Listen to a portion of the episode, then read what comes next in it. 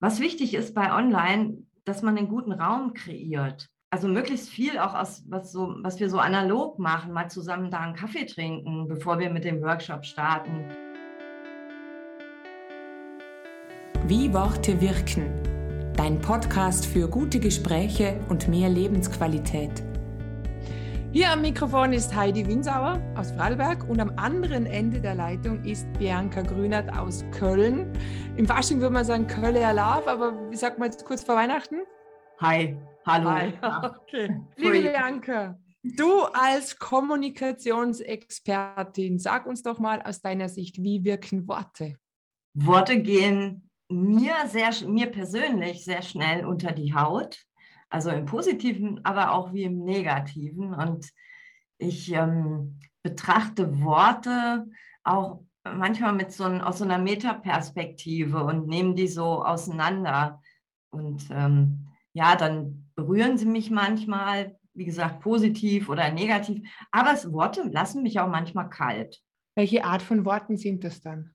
Zum Beispiel, ich weiß nicht, das Wort Stress macht bei mir gar nichts wenn ich mit Kunden arbeite, dann sage ich auch manchmal, du bist so Stressexperte, aber lass mal, mach mal wenig mit dem Wort Stress, weil deine Kunden haben ja Stress und wenn die dauernd Stress auf deiner Seite lesen, dann kriegen die ja noch mehr Stress. Das dreh mal in die, äh, in die Lösungsperspektive. Ähm, aber mir persönlich, deswegen, das fällt mir immer wieder auf, mir macht das Wort Stress kein Stress, aber auch keine Entspannung. Ähm, es ist so neutral bei mir besetzt. Aber das ist halt nicht bei jedem so. Du hast ja deine Webseite ganz cool gewählt, starkmitworten.de. Ich höre da und ich lese da heraus, dass du den Worten wirklich viel Macht vorausschickst. Ja, ja. Also ich achte bei Formulierungen für meine Kunden, aber auch meine. Also wirklich, wir, wir checken Assoziationen auf einzelne Worte und überprüfen dann, sind es die Assoziationen, ähm, sind die auch klar und eindeutig und sind es die Assoziationen, die ähm, meine KundInnen da auch wecken wollen? Und also mein Gefühl oder auch meine Erfahrung, ist nicht nur mein Gefühl, sondern meine Erfahrung, wir benutzen oft Sprache so wahllos. Klar, der Otto Normalverbraucher liest viel oder hört viel und übernimmt halt Worte, aber wir dürfen ein bisschen Sprachhygiene betreiben. Was gehört deiner Meinung nach gründlich gesäubert? Auch so politisches, äh, so, ähm, ja, so populistisches Blabla, sage ich jetzt mal. Ähm, da weiß ich natürlich auch, dass es oft auch gezielt gewählt. Mhm. Oder da dürfte man sich noch ein bisschen länger mal Gedanken machen, welche Worte führen wir jetzt so in, in diesen Sprachgebrauch ein. Also ist ja auch mal die Diskussion, nennen wir das Lockdown, Shutdown. Also das hat ja so ganz unterschiedliche Dimensionen, dieses Wort. Ne? Ähm, und ich Absonderungsbescheid. Glaube, ja, genau. Ne? Also alles, was wir da so hören, ähm, das, das macht natürlich was mit uns. Ja, das, ähm, das, da ploppen Bilder auf in unserem Kopf und das manifestiert sich natürlich auch von der Bedeutung und der Schwere. Wenn wir mal weggehen von dieser politischen Worthygiene, gehen wir mal zu dem, was jeder bei sich machen kann. Hm, also die persönliche Worthygiene. Welche Worte würdest du uns im privaten Gebrauch am liebsten wegnehmen oder sagen, ach komm, hau das mal raus? Rausnehmen würde ich es nicht. Ich würde sagen, mach mal das Wort muss bewusster. Also, ne, ja, viele sagen, das, lass das komplett weg. Bin ich gar nicht so der Fan, weil ich finde, das Wort muss, ähm, wenn ich mal was machen muss, ich finde, das ist auch ein schöner Druck, den ich mir dadurch mache. Natürlich äh, sollte ich das halt auch dann bewusst einsetzen, dieses Müssen. Und da weiß ich auch bei mir, bei meiner eigenen Sprache, das darf ich auch oft weglassen, weil es halt das, äh, ja, Zeitdruck macht oder auch, ja, irgendwie, ja, Druck macht, also so einen schweren Rucksack. Also beim Müssen habe ich einen schweren Rucksack auf als, als Bild auch, als Metapher. Ja, da triffst du gerade einen Nerv bei mir. Ich, ich tapp mich hin und wieder, wie ich, wenn ich meinen Kindern sage, ich muss jetzt da noch zur Arbeit. Na, ich will, ich, ich darf jetzt. Also ich versuche das wirklich, mhm. diese Worte meinen Kindern anders mitzugeben. Eben mhm. dieses Arbeiten müssen, versuche ich mir wirklich abzugewöhnen. Und ich stelle fest, es ist schwer. weil das ist automatisiert.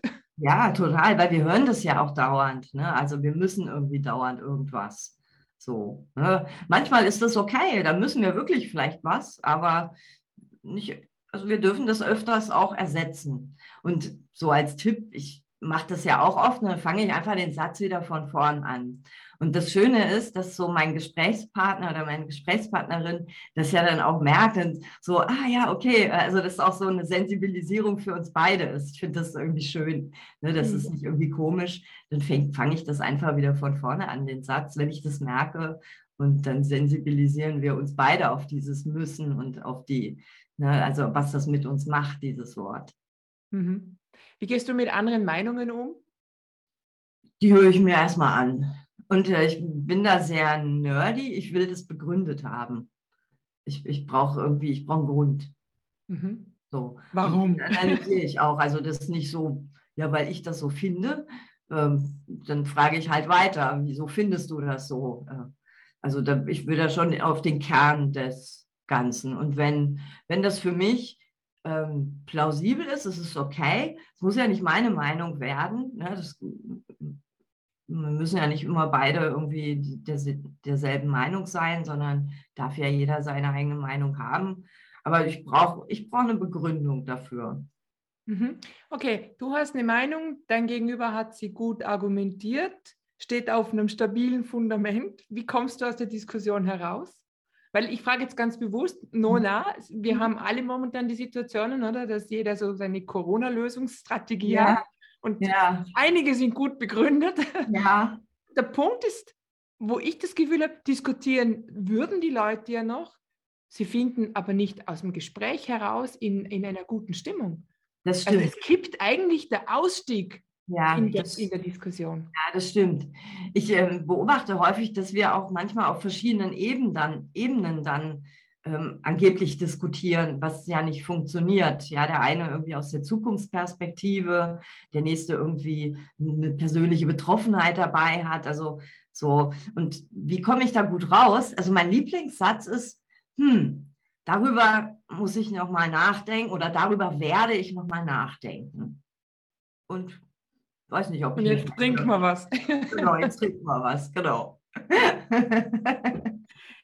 Ich, ich kenne dich ja über Instagram. Du bist da ziemlich stark vertreten, auch mit sehr wirklich bemerkenswerten Postings. Äh, Humor spielt ja auch eine große Rolle in deiner Arbeit. Total, ja. Ich ähm, kann, äh, vielleicht bin ich deswegen irgendwann mal in Köln gelandet und Karneval und also ich mag auch die Leute hier, die sind, die haben so einen schönen Humor, das äh, gefällt mir sehr gut und ich, ich finde, äh, also ich sage immer, wenn ich nicht über mich selber lachen kann, über meine Fehler, dann lachen andere über meine Fehler, kann ich es auch gleich selber machen. Plus, dass ich, also ich bringe ja auch vielen Menschen etwas bei.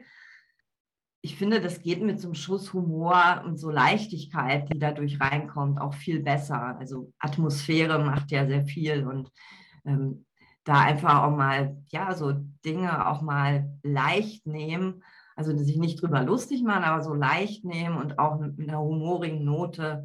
Ja, und wenn wir lachen können, sind wir doch auch viel offener.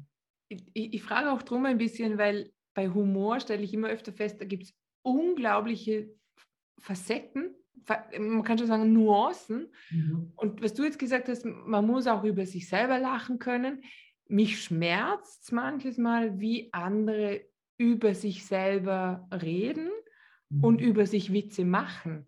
Also ich glaube, beim Witze machen über andere, aber auch über sich selber, da muss man schon gut aufpassen. Weiß nicht, wie siehst du das? Ja, das kann halt schnell kippen ins Sarkastische und dann hat das halt nicht mehr diese Leichtigkeit, sondern dann ist es, ja, dann will ich damit auch irgendwas verstecken, kaschieren und dann kriegt es so ein Geschmäckle. Das, mhm. ja. Tut fast weh, oder, wenn man dann zuhört. Ja, ja, ja. ja. Also wenn du merkst, jemand verletzt sich selber, reagierst du da oder ignorierst du es, so nach dem Motto, mm, oder weist du die Menschen darauf hin? Es kommt auf unsere Beziehung an. Also wenn, ne, jetzt so bei Instagram, wenn ich da was lesen würde, ich habe mit dem Mensch keine Beziehung, dann lasse ich es stehen. Ja, wenn ich, aber also wenn das jemand ist, der mir wichtig ist, ähm, der ja wo wir auf jeden Fall eine Beziehung haben, dann gucke ich, wo ich das anbringen kann. Ne, nicht jeder will es ja auch hören. Ja, der, genau. Und da muss man irgendwie den, ne, es kommt aufs Timing drauf an, auf die Tonalität drauf an. Ja, also ich weiß zum Beispiel bei meinen Clubmitgliedern, so den sage ich das auch in unserem Onboarding-Termin, dass sie auch mal von mir ungefragt Feedback bekommen, weil ich will, dass sie besser werden. So. Und das, also das gelingt mir auch immer ganz gut, dass ich das so auch leicht mache. Und da ist oft sowas dabei. Ich sage, guck mal, da hast du, das ist vielleicht wirklich lustig gemeint, aber das, ne, guck mal aus der Metaperspektive drauf, ist es komisch. Und zwar nicht lustig, komisch, sondern ja. merkwürdig. Ja, ja. Ne, es tut dir selber irgendwie nicht gut, aber das hat auch, was soll das als Social Media Post? Mhm. Mhm. Erzähl doch mal was zu deinem Club nochmal. Ich finde das ja total spannend, äh, eben, dass du auch die Idee hast, dass man das miteinander übt.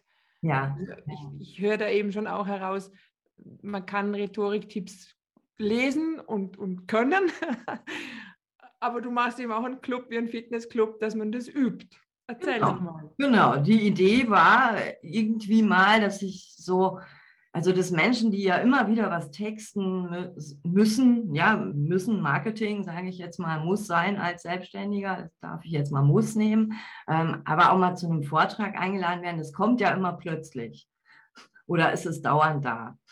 Das heißt, so ein Kurs ist irgendwie ganz schön, aber wenn ich auf, auf einen Kursstart warten muss, blöd. Also da habe ich den Club aufgemacht, da kann man immer reinkommen und mir jederzeit Fragen stellen. Also wir haben so eine interne Gruppe, da gibt es immer ein Monatsspecial, ne, damit es so ein bisschen einen kleinen Rahmen hat, aber auch um dieses Monatsspecial herum kann da jeder seine Frage stellen. Und das Schöne ist, ich antworte nicht nur, sondern alle Mitglieder antworten auch.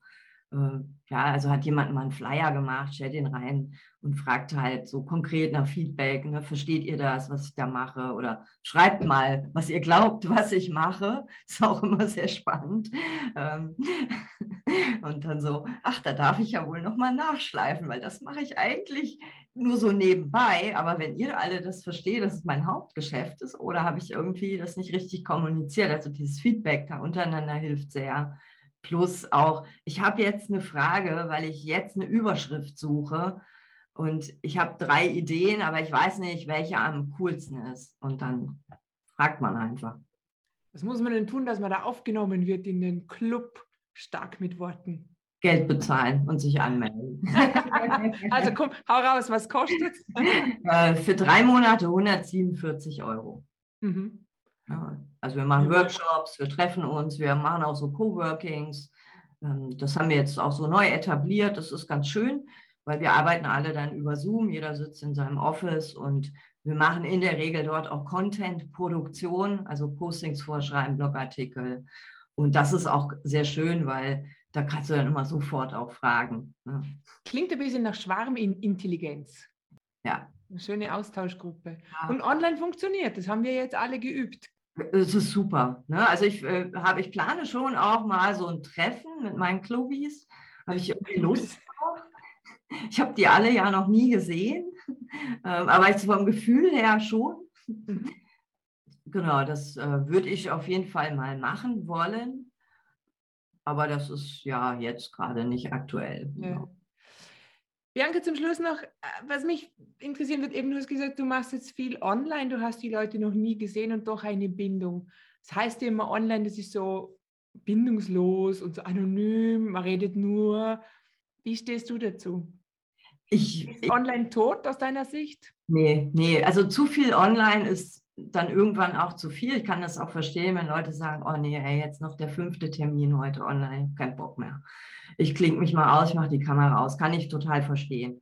Aber ich, ich äh, mache meine Workshops, ich habe fast ausschließlich Online-Trainings dieses Jahr und letztes Jahr gemacht. Auch schon davor. Ich war schon immer ein Fan davon. Ich hatte immer so eine zehn Punkte Argumentationsliste, warum Online geil ist. Die brauche ich jetzt nicht mehr.